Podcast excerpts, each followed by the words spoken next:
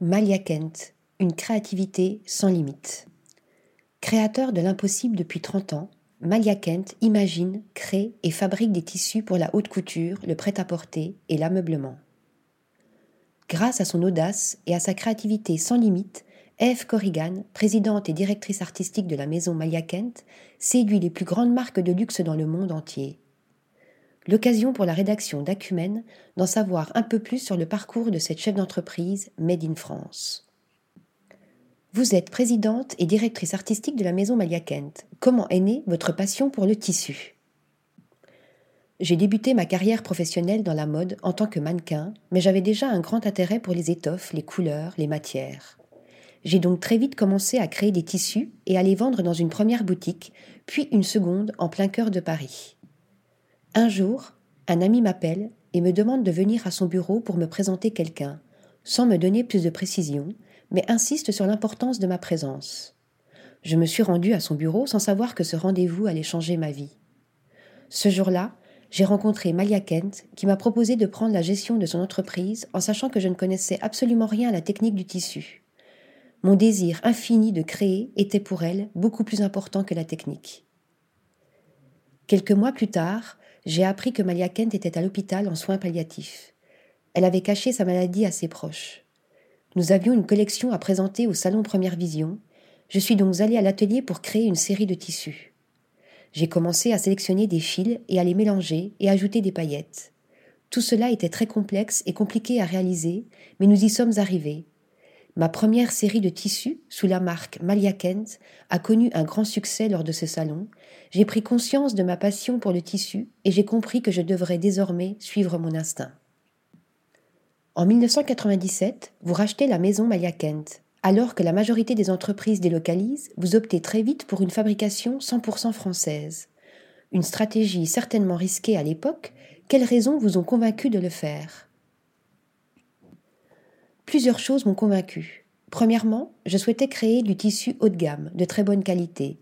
Ensuite, je voulais être présente à chaque étape de fabrication. Également, j'avais une grande fierté de créer du Made in France et de représenter le savoir-faire français à l'international. Enfin, je savais que la réactivité était une compétence essentielle dans le milieu de la mode. Satisfaire nos clients en temps réel.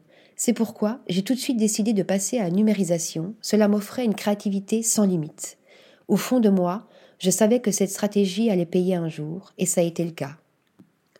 Vous travaillez avec plusieurs stylistes. Quelles sont les différentes étapes de l'élaboration d'un tissu? Au départ, est-ce que vous leur imposez un thème, un univers artistique? C'est un réel travail de collaboration et c'est ce que j'aime. Mais en effet, au départ du processus d'élaboration, je donne des thèmes. Ça peut être un mot, une ville ou un pays, comme Capri ou Cuba. La curiosité est aussi un élément important dans la création voir une exposition, un film, nous réunissons nos idées et nos envies, puis réalisons un canevas, sorte de patchwork qui donnera naissance à nos différents tissus. L'élaboration d'un tissu doit prendre en compte un certain nombre de contraintes, je suppose. En tant que directrice artistique, pensez-vous que les contraintes abolissent toute forme d'improvisation dans le processus créatif? Oui, si on choisit la technique avant la création. J'ai décidé de faire passer la créativité avant la technique pour ne pas m'imposer de contraintes artistiques. Chez Malia Kent, c'est aux machines de s'adapter, pas l'inverse. Il nous est déjà arrivé de devoir modifier le système d'une machine pour pallier la complexité de certains de nos tissus. Et grâce à la numérisation, nous fabriquons en moyenne 40 tissus différents par jour. Consultez-vous des bureaux de tendance avant de débuter une collection. On a pu constater que le velours, par exemple, avait connu une forte croissance ces deux dernières années, une matière douce et enveloppante, protectrice, en réponse à cette période de pandémie. Est-ce que les tendances sociétales influent sur le choix des matières et des motifs? Nous sommes les lanceurs de tendances, donc non, je ne les consulte pas. Je travaille en ce moment sur la collection 2023-2024. En revanche, il est vrai que ce que nous traversons influence fortement nos créations. Cette période de pandémie a forcément influencé nos envies, nos besoins, mais tout cela est inconscient. Encore une fois, je fais confiance à mon instinct, nous suivons nos intuitions. Vous travaillez pour les plus grandes marques de luxe. On dit de vous que vous créez les tissus de l'impossible. Pouvez-vous nous décrire l'un de vos nombreux tissus de l'impossible? J'ai quelques anecdotes à vous raconter. Un jour, John Galliano me demande un tissu à carreaux avec des tailles différentes et des matières et couleurs variées.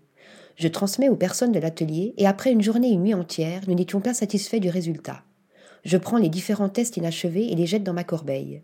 Le lendemain, John Galliano arrive dans mon bureau et je commence à lui expliquer que sa demande était très complexe quand, soudain, il regarde ma corbeille, retire les morceaux de tissu et s'exclame Mais c'est exactement ce que je veux, c'est fantastique.